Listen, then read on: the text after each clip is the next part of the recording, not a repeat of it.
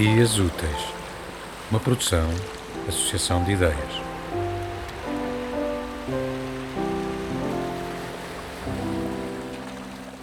Desvio dos teus ombros o lençol que é feito de ternura amarrotada, de frescura que vem depois do sol, quando depois do sol não vem mais nada.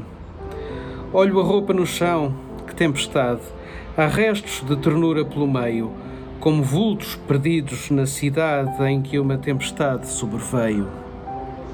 Começas a vestir-te, lentamente, e a ternura também que vou vestindo, para enfrentar lá fora aquela gente que da nossa ternura anda sorrindo.